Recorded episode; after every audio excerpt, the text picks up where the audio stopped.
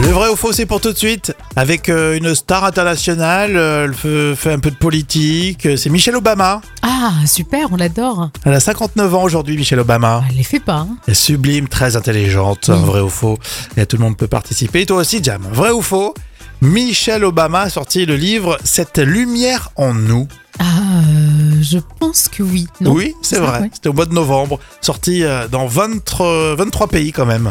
Ah ouais. C'est pas impressionnant, hein. rien. Vrai ou faux, dans son livre, Michelle Obama donne des conseils pour faire des économies d'énergie. Euh, non. Cette lumière en nous. non, c'est faux. Vrai ou faux, Michelle Obama parle dans son bouquin de développement personnel.